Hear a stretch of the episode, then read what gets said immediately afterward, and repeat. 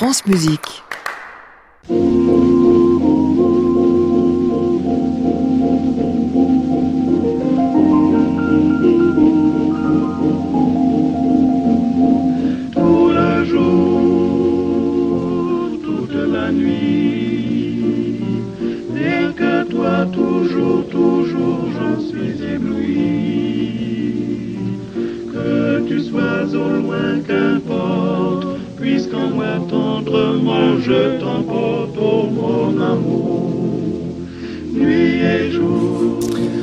Bonsoir à tous et bienvenue dans le Classic Club sur France Musique, l'émission à laquelle vous assistez en direct tous les soirs si vous faites l'effort de venir jusqu'à l'hôtel Bedford à Paris, au 17 rue de l'Arcade. L'émission vous pouvez réécouter aussi jusqu'au bout de la nuit et podcaster euh, sur le site francemusique.fr. Je suis ravi d'avoir deux invités ce soir qui nous présentent deux disques absolument magnifiques l'un et l'autre. Jody DeVos d'un côté qui vient d'enregistrer Offenbach façon Coloratour, Nicolas Stavi de l'autre qui vient d'enregistrer aussi mais cette fois Gabriel Forêt côté inédit, des inédits de forêt, des coloratours d'Offenbach. Mais oui, il y a tout dans ce monde. Nous sommes donc avec les deux susnommés et on est ravis de les avoir. Bienvenue à tous dans le Classic Club.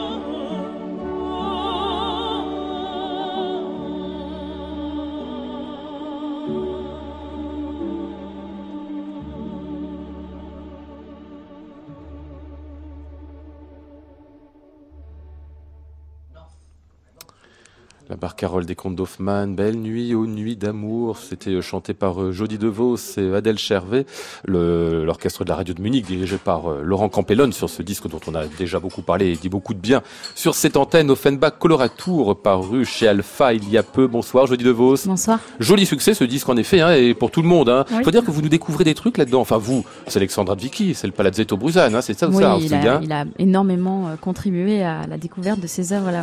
Ouais. ouais. Il vous a amené des partitions en en, taille Vous avez fait un on choix a, Oui, on a eu un, bon gros paquet de partitions. On a tout lu. On a tout coté de 1 à 3. 1 étant ce qui nous plaisait le moins. Euh, 3 étant euh, étant ce qui nous ce qui ce qu'on pensait être vraiment intéressant euh, sur l'album. Et, et, puis et puis voilà on a eu des deux euh, qui qui donc étaient des, des airs oui c'est pas mal et qui se sont avérés être des des merveilles une fois que l'orchestre s'est mis à jouer. Et je crois que c'est ce qui fait un peu la, la richesse de ce disque. Ouais, ça peut être surprenant ce disque hein, parce qu'on n'entendait pas justement sur cette voix là la voix de Coloratour on n'attendait pas Offenbach au tournant.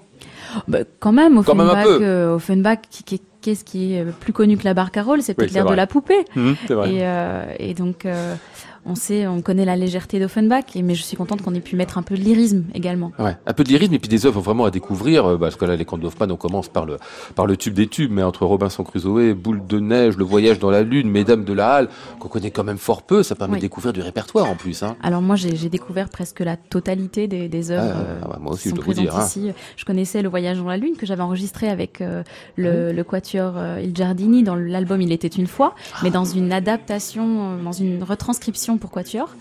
Et euh, mais euh, et puis la valse d'Edwige que j'avais chantée euh, au conservatoire, mais mais le reste ça a été des, des, des vraies découvertes. Ah Une musique qui est compliquée à chanter. Vous allez me dire, bon, elle est écrite de manière très virtuose pour la voix qui est la vôtre, la voix de Coloratour, donc normalement, c'est là. Alors normalement ça devrait être facile, mais ça ne l'est quand même pas toujours. c'est extrêmement pyrotechnique. C'est et puis non, il n'écrit pas toujours de, de façon évidente. Euh, comme ça peut l'être parfois dans du bel canto, dans du Rossini ou Donizetti, où les, les, les, les vocalises, les cadences semblent assez naturelles. Ici, il va toujours mettre le petit bémol ou le petit dièse à l'endroit où, Ah oui. où ça devient compliqué et ça change, ça change la facilité de la vocalise en quelque chose dont on va vraiment euh, travailler. Et, euh, il y a certains airs qui m'ont vraiment donné du, du fil à retordre. Mesdames de la Halle, ça a été euh, pour la longueur de la voix. Donc j'utilise ma voix de poitrine euh, à un moment où, où je réponds, où j'imite la voix d'un homme et, et je fais des questions-réponses. Euh, mais on monte jusqu'au contre-mi, donc ça vient du si grave au contre-mi. On est, Mmh, on est sur une très longue étendue. C'était, euh, c'était assez laborieux et, et puis voilà, on se le met encore et comme tout, euh, à, force de travail, euh, on y arrive. On y arrive. C'est vrai qu'on se dit toujours que Jacques Offenbach, puisqu'il écrivait par des, pour des gens, dit-on parfois, qui étaient avant tout des acteurs et peut-être parfois un peu secondairement des chanteurs, mais c'est pas l'impression qu'on a en écoutant ce disque. Non, hein. non, vraiment non, pas. on se rend compte qu'il il était en contact avec des, des, des chanteuses euh, qui Ouais. avaient une vraie technique. De Ouais. vraie qualité. Ouais. Je salue Nicolas Stavi, bonsoir. Bonsoir Lionel. Vous connaissez bien les chanteurs et les chanteuses que vous les accompagnez assez souvent. Bientôt, ce sera euh, Karine Dehé, euh, avec laquelle vous ferez euh, Forêt, euh, entre autres choses. Vous aimez faire ça, le- l'accompagnement Est-ce qu'on appelle ça d'ailleurs comme ça Bah, c'est vrai que c'est un terme un peu péjoratif, mais c'est, c'est, tout dépend du répertoire et, et du répertoire et de la façon dont, dont le chanteur ou la chanteuse euh, euh, joue euh, dans le sens euh, jeu euh, avec son ou sa pianiste. Euh, mais c'est vrai que un grand, toute une partie du répertoire est vraiment de la musique de chambre. Et quand on travaille avec des chanteurs et des chanteuses qui ont cette volonté de partager, vraiment d'écouter, etc., bah, c'est un grand bonheur parce qu'il y a un répertoire absolument phénoménal. Comment aborder le- le- l'œuvre pour piano de, de Forêt sans connaître ses mélodies? C'est, c'est tout, tout vient de là. Euh, un petit peu comme Chopin imaginait la voix, euh, Fauré ne l'a pas seulement imaginé, il l'a vraiment pensée, écrite, et, euh, et c'est, je pense, très très important. Moi, j'ai toujours une volonté de, de voir les, les, les répertoires de, fa- de façon la plus large possible. Euh, c'est indispensable à mon sens. Il parle de jeu, là, Nicolas Stavi. Lorsqu'on est sur un disque comme ça, à enchaîner des airs de- d'opéra euh, qu'on va pas regarder dans le détail, évidemment, on connaît vaguement l'intrigue, mais il faut se représenter juste sur un air la personnalité du personnage que l'on chante, enfin, sa psychologie, et puis euh, le moment où on est dans cette intrigue, justement. Alors, euh, je me suis fait des, pour certains airs, je me suis fait des petites mises en scène euh, ah oui, imaginaire imaginaires.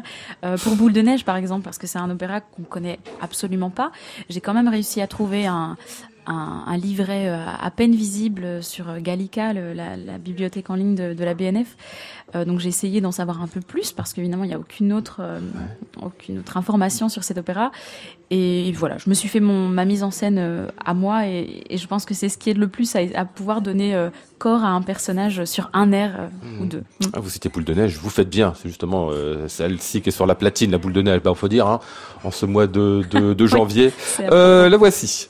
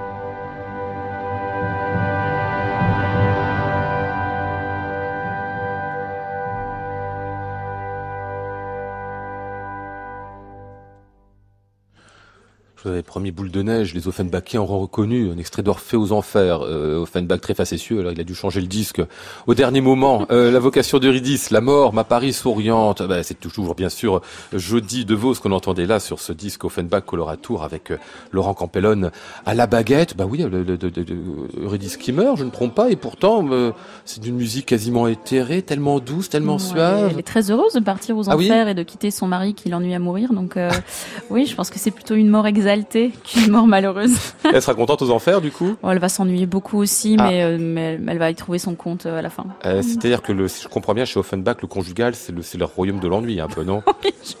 C'est pas très faux. souvent. En tout cas sur scène. Hein. Sur scène. Je sais pas ce qu'il en pensait lui. Mais, pour avoir fait quelques opéras d'Offenbach pour le moment, oui, euh, finalement, oui, on, on, on peut remarquer retrouve. ça. Ouais, ouais. Je voulais qu'on dise deux mots de Nathalie Dessay avec vous, euh, Jodie Devos, Ouais. parce qu'il se trouve que bah, c'est une sorte d'idéal, j'ai l'impression, depuis euh, que vous avez commencé le chant quasiment. Alors c'est vrai que c'est la première soprano coloratour que j'ai découvert. Euh, moi, je me suis mise à l'opéra très très tard, donc j'ai découvert Nathalie Dessay alors que c'était déjà une star euh, planétaire dans le monde de l'opéra.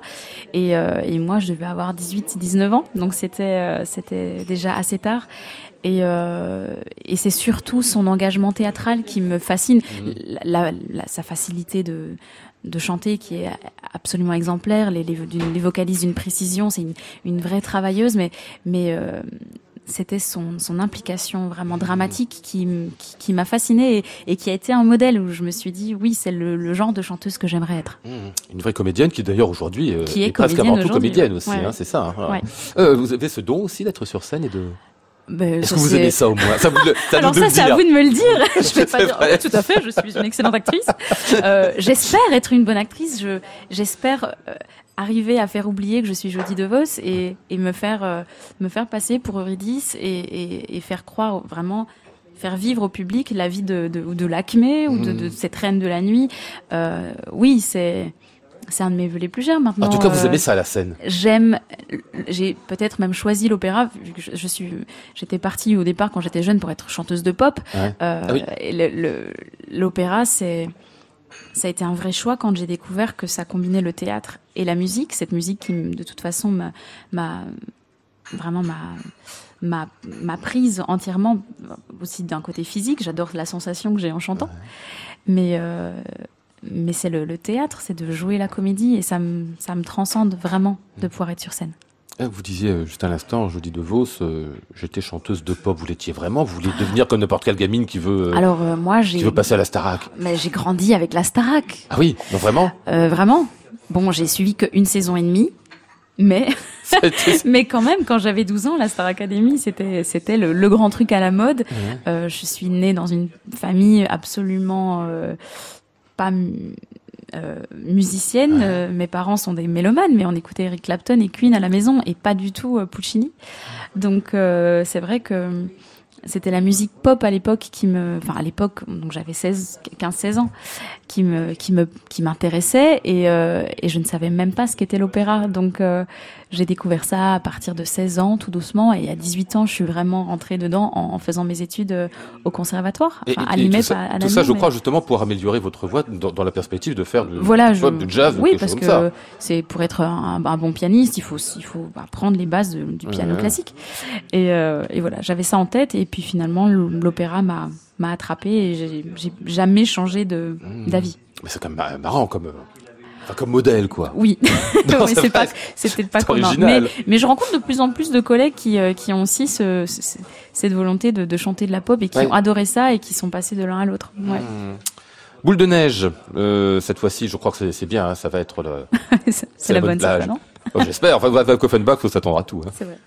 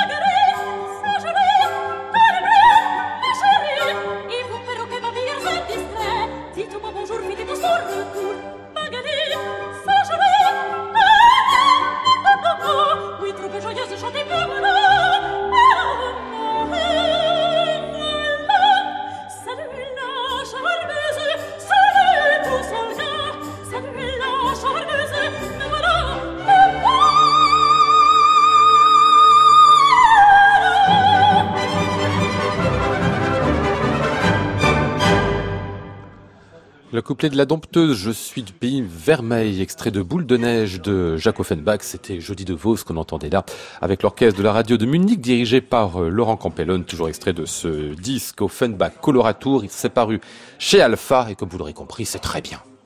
Classic Club, Lionel Esparza, France Musique. Continuons à parler de vous un petit peu, Jody de Vos. Vous avez été euh, à l'Opéra Comique euh, à Paris, dans l'Académie. Vous Oui. êtes maintenant dans la troupe, c'est ça? Oui.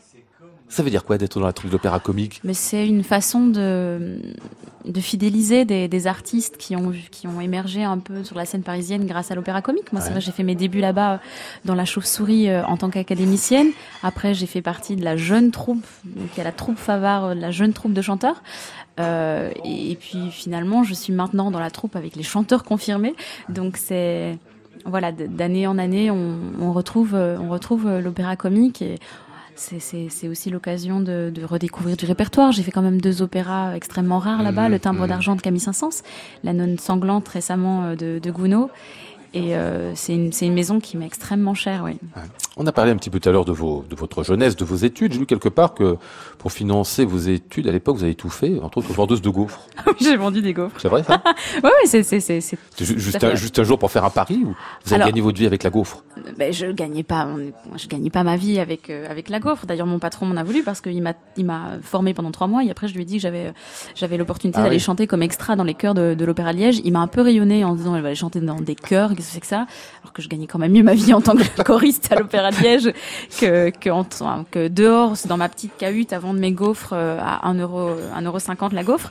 Mais mais voilà, j'ai j'ai pas peur de, de travailler et puis j'aime beaucoup manger et euh, peut-être que j'ai trouvé mon compte, mais j'ai, j'ai- oui, j'ai été serveuse dans des restaurants, dans, dans, dans- là où, où, je, faisais mes études. Ah non, mais c'est très bien Et en puis j'ai vendu des gaufres et euh, et c'était voilà, c'était intéressant.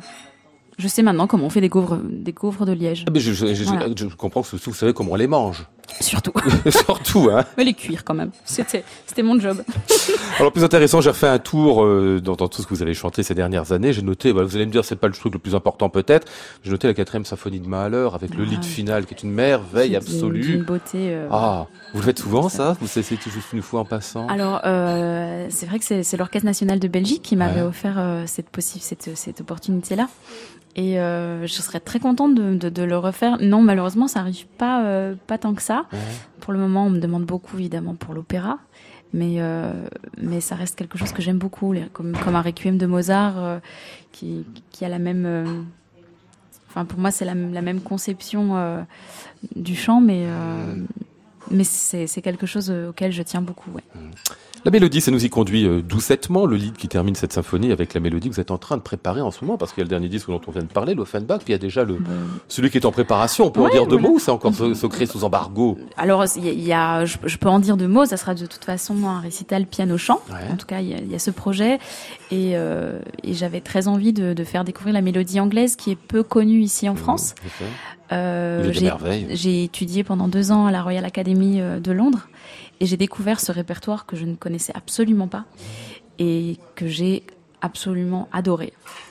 Et voilà, c'est, euh, il y aura d'autres choses aussi. J'ai- J'aimerais pouvoir euh, intégrer de la mélodie belge qui Ah est complètement inconnue. Il y a des, des vrais Parce qu'on l'a pas dit, pardon, mais vous êtes belge pour ceux qui Oui, ne oui, euh, pas. Pour ceux qui ceux qui ne le savaient qui pas. ne comprendraient pas mon accent euh, que j'essaie d'effacer. vous mais- avez aucun accent. Alors là, je, je. Oh, je peux l'avoir, mais je vais, je vais, mais- oh non, ne me, me lancez pas sur ce terrain-là. Sinon, je vais le prendre facilement. Allez, allez, c'est si. non, non, non. euh, bah non, quand même. hein. voilà, c'était tout ce que vous aurez. Ah non, le quand Mais, même, euh, c'est. ouais, quand même. hein. Ah, ça, Ah c'est oui. ça, c'est belge, ça. Euh, moi, je le dis aussi quand même. Enfin, peut-être pas Oui, sur mais vous dites quand même. Et moi, j'ai dit quand même. Ah, Il d'accord, ça y est, j'y Il suis. y a la nuance. Bon, Oui, d'accord. voilà, c'est léger quand même. Hein Oui, mais J'ai connu des accents canadiens plus forts que votre accent belge. Hein. ah, je traîne trop en France, ça doit être pour ça. Mais donc voilà, il y a des, il y a des mélodies Donc des belges mélodies pour belges, redevenir ça, sérieux. absolument. des mélodies belges absolument fabuleuses qui n'ont été enregistrées qu'une ou deux fois. Ouais. et euh, que j'aimerais beaucoup pouvoir découvrir. Donc voilà, c'est le, le, le programme est en train de se monter et, et j'essaie de trouver un, quelque chose de cohérent à, à travers tout ça et, et voilà parce que j'aime beaucoup la mélodie et, et puis et puis je pense qu'il y a beaucoup de choses à faire euh, avec avec, ce- Avec ça, cette bah musique. oui, ouais. oui. D'ailleurs, vous nous avez apporté un, un coup de cœur ce soir, euh, jeudi de Vos, et c'est de la mélodie. C'est Philippe Sly, euh, Ouais. chanteur canadien, lui, pour le coup. Canadien hein. avec disque- un bon accent. Ah oui, oui, oui. Enfin, euh, quand tu chantes, non, hein, ça va, hein, ça passe. Hein. Euh, note, j'avais complètement laissé passer ce disque. C'est un disque justement mélodie anglaise. Hein. Alors il a choisi uniquement des, des mélodies anglaises, euh, euh, Love Minstrel, Yeah. ça s'appelle. Et c'est absolument fabuleux.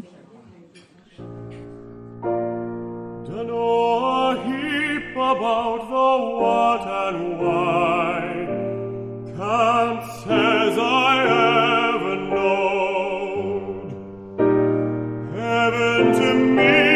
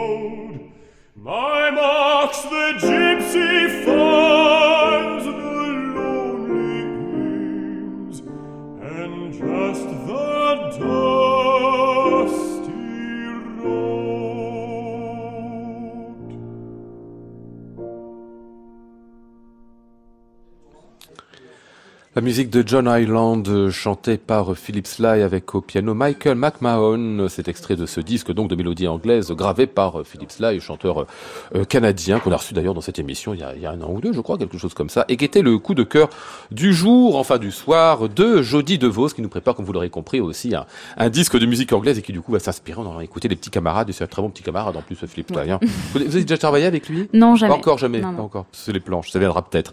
Alors, les concerts à venir, je dis de Vos pour vous, ben, pas plus tard que demain, vous serez au Théâtre Impérial de Compiègne avec l'ensemble Contraste. Vous ferez le programme euh, Offenbach. Hein Offenbach Coloratour, avec évidemment des, des arrangements, des transcriptions de Johan Fargeau euh, pour les airs ici présents et également des, des instrumentaux qui, qui présenteront. Et puis pour la fin de l'hiver et pour le printemps, alors ce sera du Mozart partout.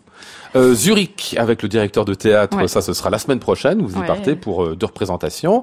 Euh, l'Opéra de Monte Carlo pour l'enlèvement au Sérail, vous ferez Blanchon, là ce sera à fin mars. Et puis alors le grand rôle évidemment, c'est votre première. Pour la non, c'est pas la première de la Oh reine. non, non, ah la non, quand même reine- pas la dans le reine, même euh, je Non, parce que vous êtes en train de respirer, je me suis dit ça y est. Mais parce que c'est ma première reine à Bastille. Ah, c'est- à Bastille, voilà, c'est ça. C'est une étape. Ah ben, ça, je comprends. La Reine de la Nuit, donc, dans la flûte enchantée de Mozart. Alors là, il y aura en plus 14 représentations Ouais, ouais. entre euh, fin mars, euh, le mois d'avril et, Et- puis le début mai, et mi- même le mois de ah oui, Mi-juin, ouais. même la mi-juin. Enfin, ben, ce sera. Euh, et donc, oui, la première fois, dites-vous que vous chanterez dans ce grand vaisseau en plus de la Bastille. Ça, non. Alors non, j'avais Ah, chanté. tout dans l'ordre. J'avais, j'ai chanté la saison dernière Ignold dans Pélias euh, et Mélisande. Euh, mais, mais bon, voilà, Ignold, euh, c'est, on est, on est pas dans- du tout dans le même, dans le même registre que la reine. Et, et la reine, c'est, c'est un rôle qui, voilà, qui me fait encore toujours un peu peur. C'est mon, mais en même temps, c'est, c'est un rôle fabuleux. Mais je suis, je suis très contente de, le- de le chanter à Bastille. Donc voilà, c'est, Il, il, fait, il fait un peu pas parce que c'est c'est- le rôle c'est le rôle symptomatique de la, le- de la coloratour. voilà, c'est le rôle mythique, légendaire. Et, puis c'est Bastille. Et alors Bah, il faut pas se louper. Pourquoi faut pas soulever Parce que c'est grand, parce que les gens sont vaches, parce que le. Bah non, je crois aussi parce que parce que moi j'idéalise vraiment ce théâtre qui Ah oui. qui qui pour moi sorti de de, mon, de ma petite école à Namur, euh, de l'IMEP Namur. euh, même si j'ai fait des belles choses après, c'est vrai que si je reviens dix ans en arrière et que que je venais à Paris, l'opéra de l'opéra de Paris c'était le rêve absolu. Hmm. Donc voilà, c'est pour ça que c'est aussi euh, aussi impressionnant, je crois. Ouais. À suivre donc, euh, jeudi de Vos, au mois d'avril, mai et juin à l'Opéra Bastille, qui nous fera donc la reine de la nuit. Vous écoutez France Musique, il est 22h28. Nicolas Stavi, on va passer euh, à vous et à votre forêt. Ça fait longtemps que vous le faites, forêt, vous aussi? Pas tant que ça. Pas tant que ça. Surtout le répertoire piano solo, euh, je l'ai, je l'ai davantage euh, abordé par euh, la musique de chambre et par les mélodies, dont on parlait un petit peu tout à l'heure. Et le répertoire pour piano, j'en avais travaillé le, le bien connu thème et variation euh, il y a longtemps, j'étais étudiant. Mais depuis euh, un ou deux préludes comme ça, d'ailleurs que je n'ai pas euh, pas enregistré, quelques pièces isolées, mais jamais vraiment euh, fermement dans les programmes. Donc non, je m'y suis vraiment plongé corps et âme, euh, vraiment en préparant ce, ce disque qui est assez euh, une première pour moi parce que souvent les enregistrements euh, euh, débouchent d'un travail euh, longuement mûri, réfléchi, joué en concert. Et là, ça s'est fait dans l'autre sens et c'est très bien. Mmh. Avec ce qui justifie peut-être tout ça aussi des inédits, on va y revenir, et puis quelques grands chefs-d'œuvre du répertoire euh, forayen. On va commencer tout de suite par ce sixième nocturne sous les doigts donc de Nicolas Stavi.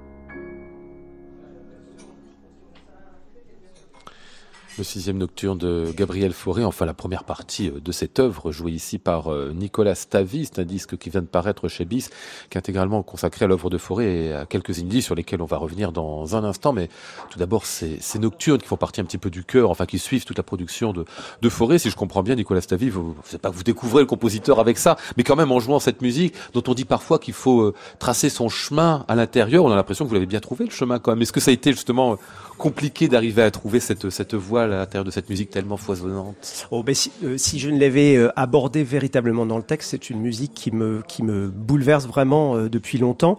Euh, c'est peut-être le compositeur en musique française qui me, qui me transporte le plus. Mmh. et, et, effectivement, et particulièrement par ce sixième nocturne. J'ai souvenir enfant d'avoir découvert ce nocturne par Kempf, qui est un, a priori pas forcément le pianiste dans la, auquel oui, on, on pense en premier, mais il a, il a enregistré, je crois, deux deux, pièces de forêt qui sont absolument bouleversantes parce qu'il y a une lumière, une luminosité dans le son, dans la phrase, dans le legato, dans la façon de dérouler la phrase qui est vraiment, euh, vraiment comme une voix humaine. Mmh. Et euh, et c'est ça qui m'a donné envie, parce que finalement, en, en, voyant ma discographie, je me suis rendu compte que euh, j'avais pratiquement jamais enregistré de musique française. Donc je m'étais dit qu'il fallait, il était quand même euh, temps. Et c'est et, et c'est avec Forêt que j'ai que j'ai eu envie de voilà, de, d'ouvrir cette, ah ouais. d'ouvrir cette page-là. C'est étrange parce que très souvent, bah, c'est le cas ici, ces nocturnes commencent comme une sorte de balade ou de, de promenade nocturne peut-être. Puis il y a tout ce qui se passe après, l'espèce d'emportement ouais. vers lequel on vient de, vient, vient de tendre euh, ici. Ça nous raconte plus ou moins une histoire. Ben voilà. Ces nocturnes, c'est ouais. ça. Hein? Ben tout, tout forêt, tout forêt. En tout cas, le forêt euh, vraiment euh, poète, c'est-à-dire qu'il y a aussi une petite partie de la musique de forêt, peut-être plus typiquement française, c'est-à-dire mmh. avec quelque chose de, de plus esthétique. Ouais. Euh, le forêt, moi, qui me transporte, c'est le forêt narratif. C'est celui, en effet, qui raconte une histoire, une histoire que chaque auditeur après réinvente. Hein. Euh, il a écrit des romances sans parole, ça veut tout dire. Alors, Mendelssohn l'avait fait avant, avant lui et, et quelques autres. Mais ce, ce côté euh, narration, ce côté, euh, le fait de se tourner vers vers la vie profondément humain. Quand on écoute le 13e nocturne, c'est c'est vraiment euh, le bouleversement de toute une vie. Il y a quelques, mmh. les, les derniers euh, les dernières mélodies, l'horizon chimérique, c'est c'est c'est c'est c'est vraiment absolument incroyable d'intensité. C'est c'est vraiment un vieux monsieur qui se tourne vers son existence avec l'angoisse de la vieillesse, presque l'angoisse de la mort, on peut presque dire. Et c'est et c'est cette cette puissance expressive que moi qui me qui qui me, qui me fascine littéralement. Mmh. Et, euh, et le, le, point commun finalement de, de, tout ce programme, en effet, des toutes premières œuvres jusqu'à sa dernière œuvre pour piano et une de ses toutes dernières, le 13e nocturne, c'est vraiment ça. C'est mmh. toujours ce, la rhétorique dans la musique, on peut quelque part dire. Qui dit rhétorique dit aussi qu'il y, y, a de la parole, comme s'il y avait une sorte de méditation finalement euh, qui se passerait aussi, euh, puisque vous citez le titre même de Romance sans parole, mmh. qui passe, se passerait de paroles réelles? Oui, je pense que quelque part après euh, la, musique va aussi justement ne cherche pas à, plagier la parole, mais à, aller peut-être à des, endroits où la où la parole ne, ne, va pas. Et, c'est l'unicité euh, finalement de la, perception de chaque auditeur qui, qui, y verra un éclairage absolument euh, absolument différent. Et ça, c'est tout le, mystère de, la tout mystère de la musique. Comment est-ce qu'on arrive à aller si loin dans des états, dans des atmosphères, dans des dans des dans des états que pratiquement aucun, euh, ou en tout cas pas de la même façon, les, les, les auteurs arrivent à, à, à, peindre, à représenter. Euh. On va aller vers une œuvre moins nocturne que celle qu'on vient d'entendre, une période plus souriante aussi dans l'œuvre de Fauré, plus jeune également dans ses romans sans parole, euh, justement dont on écoute ici la deuxième, Allegro Molto.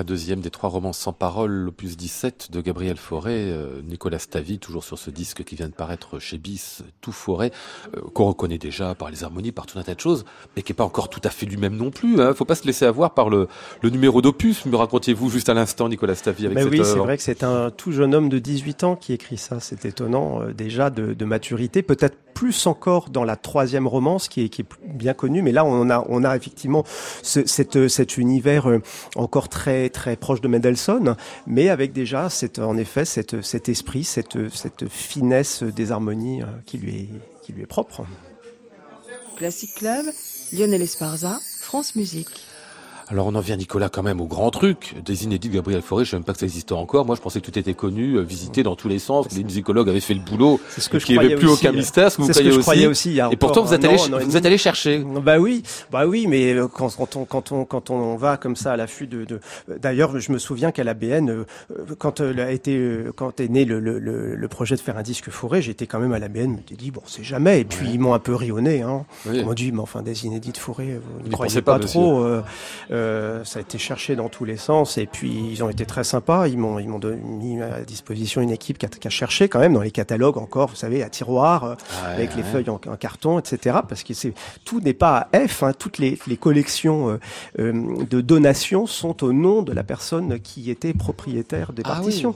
Donc euh, à Forêt, évidemment, il y a rien, mais il fallait trouver toutes les éventuelles partitions Mmh. qui aient pu être données ultérieurement. euh, par exemple, quand Cortot a, a, a- légué euh, toute sa collection, toute sa bibliothèque, euh, bah, c'est à Cortot. D'accord. Il y avait des gens sans Mmh. doute moins connus qui avaient des manuscrits, euh, qui pouvaient avoir en tout cas des manuscrits. Donc c'est un- c'est une grosse recherche.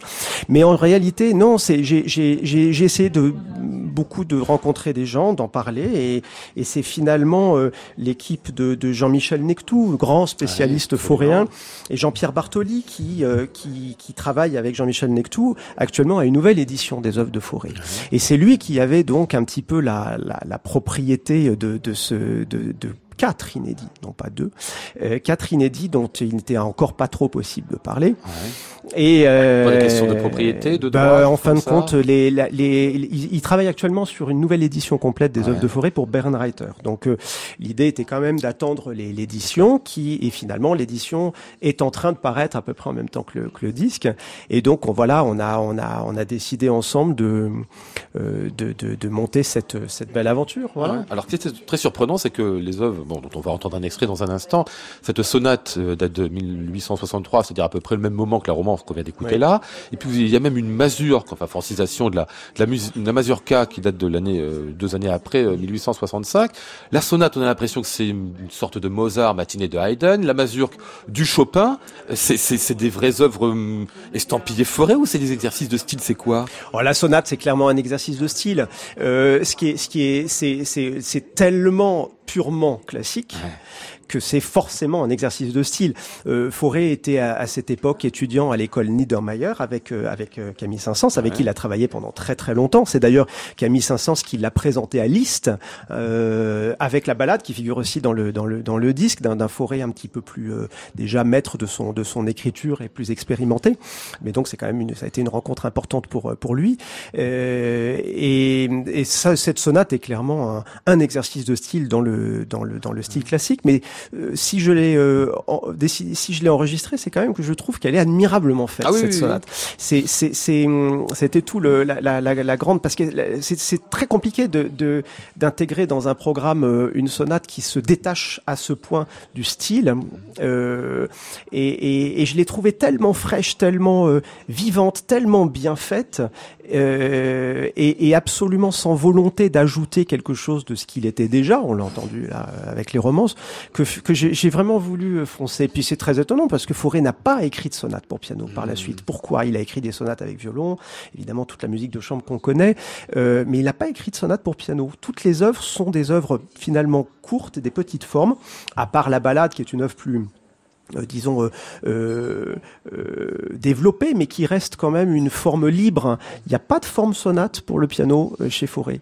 Donc euh, voilà, c'est c'est c'est une œuvre qui sort complètement de, de du contexte qu'on connaît et que. Et, et on que- sait pourquoi il l'a écrite ou c'est vraiment lié à la classe de Camille Saint-Saëns? Oh non, on- alors on ne sait pas. sait pas. Enfin, je crois pas qu'on sache. Non, non. Mais en tout cas, ce que ce qui est ce qui est évident, c'est que c'est vraiment une étude de style. C'est ça. C'est à la manière d'eux, comme un- comme un faut vraiment imaginez 18 ans. Hein. Ouais, C'était c'est c'est c'est c'est c'est- et et, euh, et il a il a pas commencé tôt. Il a pas commencé à composer tôt, donc euh, c'est c'est. Non mais c'est étrange de voir la pièce qu'on va entendre dans un instant et puis celle qu'on avait juste avant en fait Absolument. parce qu'on a l'impression que c'est pas tout à fait la Bah oui. c'est pas vraiment la même personne comme s'il s'agissait aussi à un certain moment à la demande peut-être de de Saint-Saëns de mettre un petit peu d'ordre dans tout ça Ouais. sur le modèle des classiques Tout à hein. fait, tout à fait. Bah oui, mais on, c'est enfin ce qui, ce qui est, ce qui est, ce qui est étonnant, c'est déjà de voir ce qu'il était à Ouais. cet âge-là. Et C'est c'est c'est dans ce sens-là que c'est euh, absolument incroyable, c'est que c'est qu'il c'était déjà c'était déjà et comme tous les grands compositeurs évidemment Mm. euh, euh, le- la- leur euh, euh, leur leur puissance d'idées les, les précède quelque part et, et après tout le travail est absolument indispensable pour se forger et pour se, se, se Mm. construire.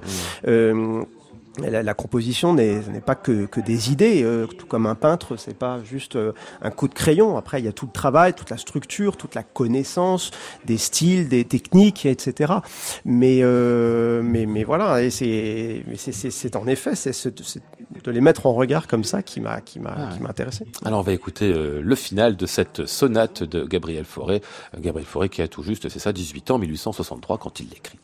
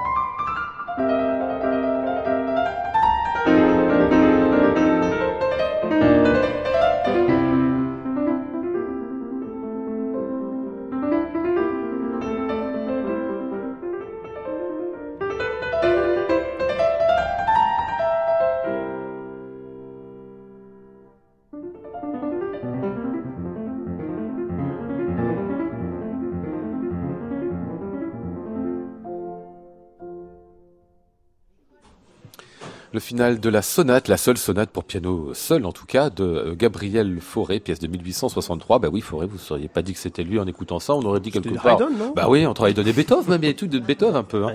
Ouais. Haydn pour le côté un peu malicieux, la surprise et puis l'espèce de d'obstination, les petits hoquetements. Enfin bon, bref, on peut trouver ce qu'on veut. Euh, donc c'était euh, Nicolas Stavi qu'on entendait ici euh, au piano dans ce disque paru euh, chez Bis, où il y a donc ces curiosités là, cette mazurka directement inspirée de Frédéric Chopin. Et puis du côté des, des grandes pièces, on va dire, vous l'avez cité déjà, euh, Nicolas, euh, quelques-uns des nocturnes, trois, vous avez enregistré le premier et le treizième, comme s'il s'agissait de, de refaire en quelque sorte un peu le résumé du cycle. Oui, le parcours, hein.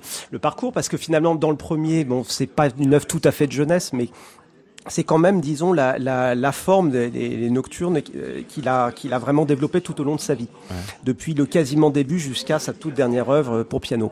Donc c'est c'est un grand parcours, et en effet, j'ai j'ai 1, 6, 13, donc je fais vraiment le premier, celui du milieu, et, et le dernier, c'est une façon de, de voilà de, de voir un petit peu toute cette, cette évolution euh, d'écriture. Euh, Finalement, il n'y a pas de de grands bouleversements, mais il y a une incroyable euh, évolution. Il n'y a pas de cassure dans Mmh, l'œuvre de. Fauré. On, on sent une continuité glisse très forte.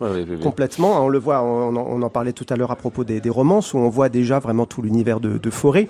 Continuité qu'il y a eu chez, chez Chopin aussi, une grande, à part les, les, les œuvres vraiment d'extrême jeunesse, plus virtuoses, etc. Mais on voit une grande continuité d'écriture. Chez Liszt, par exemple, il y a vraiment des cassures.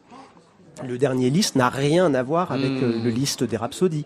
Euh, donc, euh, chez et mais dans dans cette euh, évolution, euh, vraiment le, le langage harmonique se transforme euh, vraiment euh, complètement. Et dans la balade, euh, on est vraiment euh, euh, encore un, un, un forêt de, de, de jeunesse, mais qui atteint déjà pour un encore jeune homme un- une maturité d'écriture, euh, euh, d'abord de la structure de l'œuvre et, et, et harmoniquement, euh, vraiment pour moi une des plus belles, une de ses plus belles pages. La balade qui est donc comprise dans ce disque, comme vous l'aurez compris, il est chez Bis et puis il y a donc euh, un concert à la clé. Ce sera le 9 avril à l'auditorium de la Bibliothèque nationale de France où vous jouerez euh, Chopin, Liszt, Forêt. Je note encore euh, d'autres concerts. Nicolas Stavi, entre autres, vous partez en tournée dans quelques jours, le 5 février jusqu'au 18 mai, un peu partout en France avec Robin Rinucci. Vous aimez beaucoup faire ça avec des, euh, enfin, de la musique avec des, avec des comédiens qui Mais des textes en même temps en fait, parallèle. se- Il, se trouve en, en effet qu'en ce moment, j'ai plusieurs projets comme ça et, et j'aime beaucoup parce que les, d'abord, il y a parfois des, des projets de textes qui, qui, euh, qui, qui sont, qui sont très très forts avec la musique. Là, c'est un spectacle sur l'enfance qu'on Ouais. avait créé pour le Festival d'Avignon à la demande d'Olivier Py. C'est un, projet très étonnant puisque quelque chose qu'on connaît en opéra, de tourner avec un programme, c'est quelque chose qu'on Oui. ne connaît pas nous. Mmh. Donc c'est vrai que ça c'est très très euh, agréable d'aller vraiment sur toutes les routes de France et à l'étranger euh, avec un avec un projet. Puis il y a plein d'autres choses autour, mais mais de, de vivre au rythme d'un spectacle, c'est quelque chose qu'on connaît pas autrement. Donc euh, et puis la, la mise en lumière aussi, la mise en espace. C'est quelque chose de très très Une autre pareil dimension. que, que- que- Mmh. voilà. Ouais. Donc euh, c'est un, un grand plaisir ça, ouais. Euh, jeudi, euh, Nicolas, je vous présente Ludovic, l'un de nos barman Ludovic. du Bedford. Bonsoir, Bonsoir. Ludovic, qui vient ce soir nous présenter le cocktail de la semaine. Alors il porte un nom, alors il il est en photo en plus, on dirait un joli lait fraise, mais vous connaissant, je crois qu'il y a des choses un petit peu plus rudes hein, que du lait et, et du sirop de fraise dedans. Euh, ce cocktail s'appelle donc Cornet Rose, c'est une création euh, Bedford, c'est ça? Exactement. Ouais. C'est à partir, c'est une base euh, suisse. C'est un cocktail de Suisse. Ah bon, La cornette rose, c'était les religieuses qui avaient une cornette. euh, Ah oui, oui, oui. Et je euh, savais pas bon, qu'elle je savais pas qu'elle buvait de, de, de l'alcool, les religieuses. Bon, souvent euh, dans Ah oui. les monastères, dans les. euh, Ah oui. Ah, vous savez ça, vous oui. Bon, d'accord, ok. Je viens de Fécamp, la bénédictine n'a pas été inventée. Vous avez raison. Pardon. Autant pour moi. Mais non, non, là, par contre, pour une fois, je suis sur quelque chose de très simple et de très doux. Ouais. C'est du Malibu, si j'ai le droit de le citer. Oui. 18 degrés, pas 40, avec jus d'ananas, sirop de fraise, cannelle Oula, oui. et une petite touche, mais vraiment une dernière touche de Pernod. D'accord. Pour, Que euh, vous mettez juste à la fin, c'est ça juste à la fin. La signature euh, finale. Exactement, pour l'avoir au niveau du nez, mais pas dans la bouche, parce que le- les anisés, il n'y a pas beaucoup de gens qui aiment. Ah donc, oui. euh, Ah donc c'est juste pour l'odeur en fait et Voilà, pas de la. Oui, parce vous faites exactement. différence entre. Ouh là là, mais non, ça m'a l'air, euh, ça m'a l'air mesuré tout ça en plus. Hein. Bien dosé, très bien. Cornette Rose, un hommage aux, aux- aux religieuses de jadis qui, euh, malgré euh, leur vocation, pensaient aussi au plaisir de la terre. Euh, le Cornette Rose qui sera donc le cocktail de la semaine du relais Bedford. Merci Ludovic. Merci. On va fermer cette émission avec bah, Nicolas Stavi qui a eu une bonne idée, fêter l'anniversaire à Schubert. C'est ça. hein 222 ans. ah oui, Aujourd'hui. aujourd'hui, aujourd'hui même, un anniversaire. Donc vous avez apporté, mais alors un Schubert très particulier avec au piano quelqu'un qui a été votre maître, hein, Georgi Sebok. Oui, c'est un, pour moi une rencontre absolument euh, essentielle et, et, et, et particulièrement dans Schubert. Euh, Schubert qui était un univers euh, jusqu'alors euh, euh, que j'admirais beaucoup, comme probablement tout le monde, mais que j'avais du mal à, à, à jouer parce que je, c'est un univers qui me restait un peu un peu extérieur. Et il a fait comme ouvrir une soupape. Et voilà, je- j'ai amené ce, ce disque qui n'est pas un disque commercialisé, Ah oui, donc non, c'était non, une non. façon aussi de, de le, le partager avec le, le public de France Musique. Eh ben, c'est donc la jeune fille et la mort qu'on va entendre ici, euh, Georgi Sebok au piano et le chanteur, c'est Laszlo Polgar.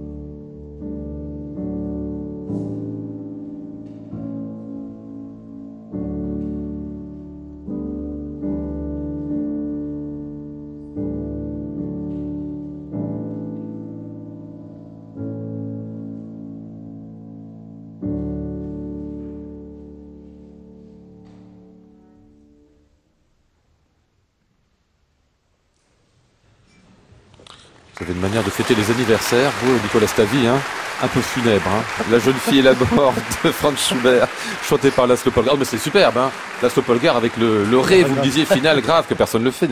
Et euh, Georgi Sebok était au piano, c'était à l'occasion de festival de Hernen en 1998, le coup de cœur du soir de Nicolas Stavi. Merci à tous les deux de votre visite. Merci. Merci.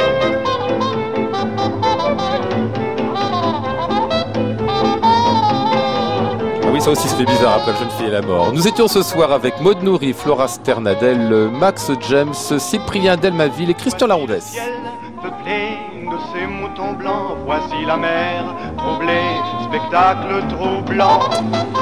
Je vous retrouve demain pour le club des critiques autour des Troyens de la Bastille. Nous serons avec Michel Parouti, Richard Marté et Christian Merlin.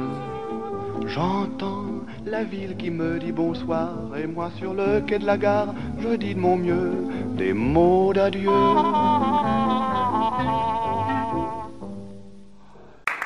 À réécouter sur francemusique.fr.